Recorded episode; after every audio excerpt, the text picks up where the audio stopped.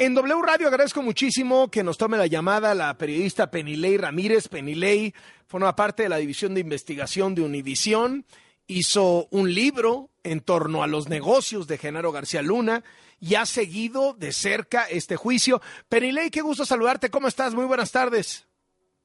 Hola, muy buenas tardes. Saludos para ti, saludos para toda la audiencia. Perdón si estoy un poco ronca, es del frío y las desmañanadas afuera de la corte. Ni me lo puedo imaginar ansiosa, aburrida, expectante, quieres que suceda ya.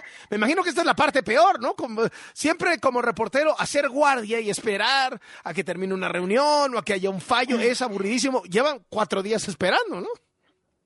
Sí, de hecho ahora pronto voy a tener que subir porque justamente en este momento García Luna y su familia acaban de entrar a la corte. Acabamos de recibir una nueva nota del jurado. Están pidiendo más información sobre el testimonio del rey Zambada al que te referías ahora con lo de López Obrador, y pidieron información sobre eh, eh, una incautación de 5 toneladas de cocaína en un submarino en 2008. Esto nos da a pensar que los jurados ya estarían en la revisión del primer cargo y por, por las instrucciones que les dio el jurado nos haría pensar que ya están casi al final de su labor. Pero bueno, todo son especulaciones, como dices, han sido muchas horas de estar esperando. Llegué yo hoy a las 3 de la mañana al juzgado, afuera de la corte. Eh, hay colegas que han estado aquí desde medianoche.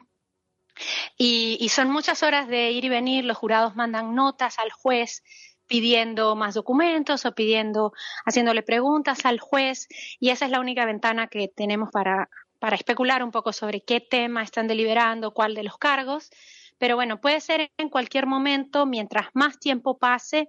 Por supuesto, es una buena noticia para la defensa, porque eso quiere decir que no todos los jurados están de acuerdo. Así que si fueran, lo que nos han dicho acá en la Corte es que si fueran eh, una declaratoria de culpable, pues debería ser pronto, mientras más tiempo tarde, más nos inclinaríamos a pensar que pues hay un fuerte debate entre los jurados respecto a cuál será la suerte de García Luna. Hay, hay, digamos, un punto intermedio, Penilei, entre declararlo totalmente culpable y totalmente inocente. O sea, lo pueden declarar culpable de algo, inocente de algo, etcétera. ¿Y qué pasaría en ese caso desde tu punto de vista? Sí, hay varios, varios, eh, digamos, eh, perdón que ahora estoy pensando en inglés, eh, hay varios, varias posibles salidas a este juicio. En, el, en, la, en, la, en la, o sea, el, el, jurado no va a decidir si él era corrupto o no era corrupto. El jurado tiene que decidir sobre cosas muy específicas.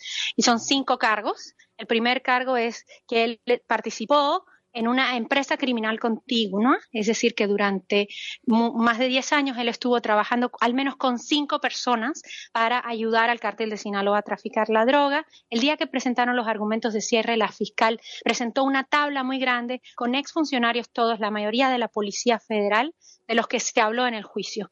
Y lo que les dijo a los jurados, ustedes elijan cinco de estos, los que más les gusten porque son muchos, y con cinco ya tienen para declarar que él eh, estuvo participando en esta empresa criminal. Y para probar que fue continua, presentaron distintos counts, se llaman en inglés distintos eventos, que fueron distintos eh, momentos en que se incautó droga y hubo testimonios en el juicio que hablaban de la posible participación de García Luna respecto a esos.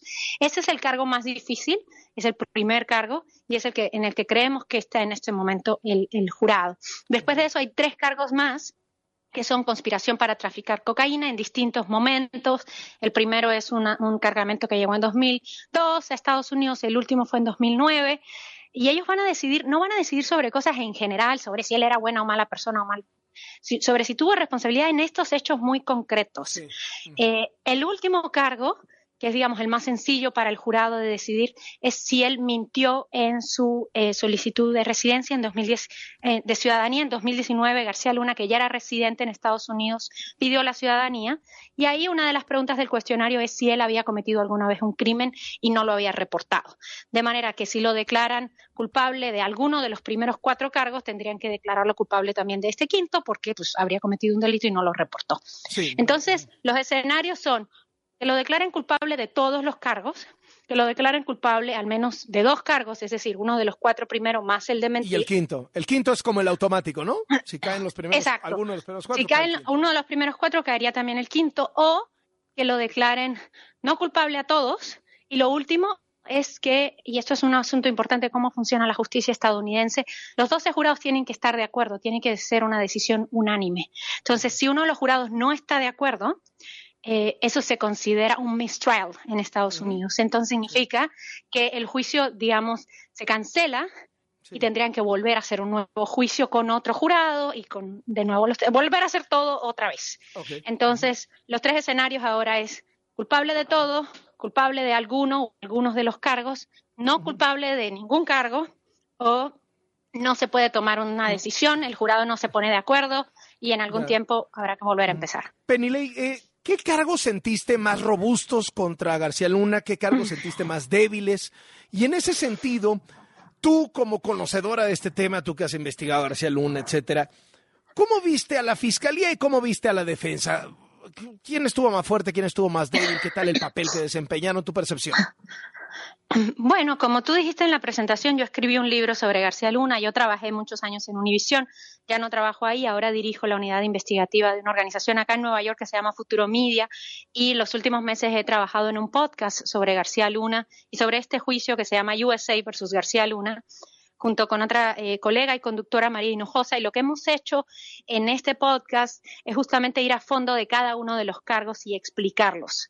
Eh, por lo tanto, ya estoy bastante familiarizada desde antes de que empezara el juicio con estos cargos. Me parece que eh, le pusieron mucha atención al primer cargo. La mayoría de las cosas que vimos durante el juicio eran para responder al primer cargo, porque es el más complejo. Digamos un poco que como si, que si la fiscalía gana ese, es fácil que gane los otros. Entonces, eh, Mira, a mí me parece que lo que es más interesante de cómo ha sido la estrategia de ambas partes, que creo que además ambas partes lo han hecho muy bien, tanto la fiscalía como la defensa, es que la defensa ha ido, ha insistido mucho en esta idea que creo que ha calado mucho en la prensa también, de que no hay evidencias, ¿no? No hay evidencias, no hay evidencias, no hay evidencias, porque no hemos visto una foto de García Luna recibiendo el dinero, como las que tú publicaste de políticos recibiendo dinero. Em, tampoco hemos visto un video de gente con fajos de billetes, como la hemos visto en otros casos en México. No hemos visto nada de eso. Entonces, no hemos oído la voz de García Luna negociando. Entonces, eh, la defensa ha insistido mucho en esa sería evidencia real y no la tenemos. Y lo que ha dicho el, perdón, eso lo ha dicho la defensa, y lo que ha dicho la fiscalía es, ok, no tenemos nada de eso porque García Luna fue muy hábil para cubrir sus rastros todos los años en que estuvo en el poder.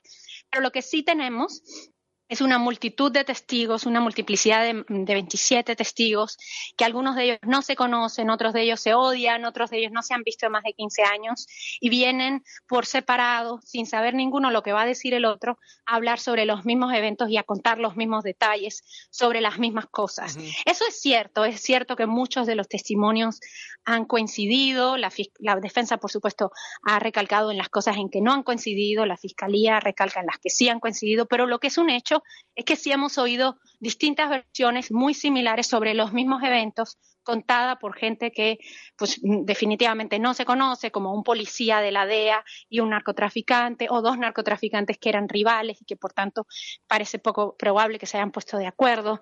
Entonces la fuerza de la fiscalía está en esta repetición, ¿no? En el hecho de que tienes muchas voces contando lo mismo y la fuerza de la defensa es que bueno, tendrás todo eso, pero ¿dónde está la foto? ¿Dónde está la grabación? De manera que es muy incierto. Eh, para el podcast que estamos haciendo, nosotros estamos publicando un, episodio cada semana y para el de esta semana, el que sale este viernes, mm. hemos hecho como una mini encuesta con los reporteros que estamos aquí y, todos piensan cosas distintas, ¿eh? todos piensan que está muy difícil, ah. que culpable, que no culpable. O sea, es, es un caso en el que no se ve tan claro justamente porque no tienes una prueba irrefutable, lo que en Estados Unidos le llamarían un smoking gun de la foto de él recibiendo el dinero. Qué interesante, qué interesante. Ahora, una última pregunta, Penile Ramírez. Eh, ¿Está a juicio también Estados Unidos? Porque tú, tú, y yo lo hemos platicado en varias entrevistas. García Luna era el Golden Boy de los Estados Unidos. Eh, tenía picaporte en la CIA, en la DEA, en el FBI. Era el niño consentido, era el contacto, el amigo, el hombre de confianza. Era nuestro Our Man en México, ¿no? ¿Qué, nuestro hombre en México. ¿Qué, qué, qué, ¿Cómo queda Estados Unidos con este juicio? Ese es un ángulo que a mí como periodista me fascina de este caso. Eh, eh, Carlos. Y por eso fue que cuando yo empecé a trabajar en este nuevo trabajo en junio del año pasado y lo hablé con María Hinojosa, que es ahora mi jefa, eh, decidimos hacer el podcast justamente para ponerle atención a ese ángulo, a decir, bueno, ¿y Estados Unidos qué pintan esta historia?